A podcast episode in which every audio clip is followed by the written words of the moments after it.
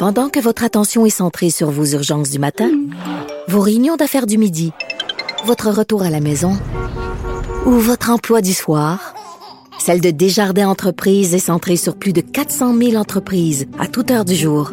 Grâce à notre connaissance des secteurs d'activité et à notre accompagnement spécialisé, nous aidons les entrepreneurs à relever chaque défi pour qu'ils puissent rester centrés sur ce qui compte, le développement de leur entreprise.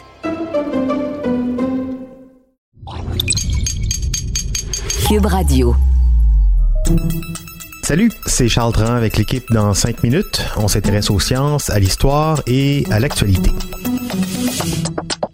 Aujourd'hui, on parle du soleil. Avez-vous déjà imaginé ce que notre vie serait si le soleil était bruyant, si au lieu que ce soit lumineux, chaud et silencieux, que c'était plutôt une machine à bruit blanc perpétuel hurlant avec l'intensité d'un concert de métal toute la journée? La vie serait bien différente avec un soleil assourdissant. La NASA a déjà enregistré le soleil et oui, il fait du bruit, mais on peut pas l'entendre, heureusement. Pourquoi? Voici Élie Jeté. C'est le matin, le soleil pointe à l'horizon et au lieu des oiseaux qui gazouillent, on entend le rugissement sourd de la boule de feu. Une cacophonie imprègne l'air, impossible d'entendre le vent siffler ou même de s'entendre parler. Le soleil prend toute la place. Si on pouvait entendre le soleil, ça aurait l'air de ça, notre vie. Les lois de la physique empêchent le son de se déplacer dans le vide de l'espace. Mais supposons un instant que le son puisse voyager dans l'espace comme il le fait dans l'atmosphère ici sur Terre. Dans le magazine Discover, l'héliophysicien Craig DeForest du département des études spatiales du Southwest Research Institute répond à un fil de discussion Reddit sur lequel on se posait des questions sur les sons du soleil. Sur la base de calculs rapides et d'une ignorance sélective volontaire de la physique, la réponse est claire, dit-il. Le soleil serait absolument assourdissant. C'est parce que le Soleil, bien qu'il puisse sembler lisse et calme depuis la Terre, est en fait un maelstrom de plasma surchauffé. Les réactions nucléaires qui alimentent une étoile font monter et descendre constamment des cellules de convection massive de gaz surchauffé sur la surface. Sur notre Soleil, il y en a environ un million et chacune d'entre elles a environ la taille de la Saskatchewan, c'est-à-dire la moitié du Québec.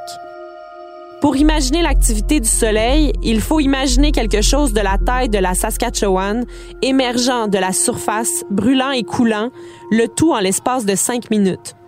C'est un processus extraordinairement violent qui créerait une énorme quantité de son. Selon ses calculs, chacune de ces cellules émet environ 100 à 300 watts d'énergie sonore par mètre carré, à peu près autant qu'une sirène de police.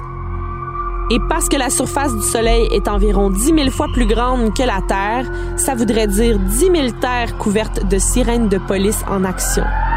Fabuleux pour les oreilles. Bien sûr, la Terre est à environ 92 millions de kilomètres du Soleil, donc le son serait quelque peu atténué au moment où il arriverait ici. De Forest évalue le vacarme du soleil sur Terre à environ 100 décibels, un peu plus silencieux que les haut-parleurs d'un concert de rock. Ça serait pendant la journée, bien sûr. La nuit, peut-être pourrions-nous avoir des conversations. Mais pour concocter un monde où le soleil est audible, il faut oublier quelques éléments clés le vide de l'espace, bien sûr, mais aussi le fait que les ondes sonores ont tendance à s'accentuer au fur et à mesure qu'elles parcourent de longues distances. Les ondes finissent par se briser sur elles-mêmes et s'écraser un peu comme les vagues de l'océan. Dans ce scénario, même si le son pouvait voyager dans l'espace, les ondes ne sortiraient même pas de la couronne solaire ou de l'atmosphère. Au lieu de cela, elles imploseraient sous forme d'ondes de choc, se dissolvant en chaleur. Et si nous extrapolons l'expérience au domaine de la biologie, il est possible qu'un soleil audible annule le concept même de l'audition, étant donné qu'on ne pourrait probablement jamais distinguer de sons utiles dans notre évolution, on n'aurait peut-être jamais développé la capacité de percevoir le son. Il y a quelques années, des sondes envoyées par la NASA ont fourni des ondes électromagnétiques qui ont été traduites en sons complètement terrifiants de l'espace, et chaque planète émet bel et bien ses propres sons étranges. Les données de l'Agence spatiale européenne et de l'Observatoire solaire et héliosphérique de la NASA ont capturé le mouvement dynamique de l'atmosphère du Soleil pendant 20 ans. Le laboratoire de physique expérimentale de Stanford a modifié les sons pour les rendre audibles pour l'oreille humaine. C'est un beau bourdonnement très fatigant.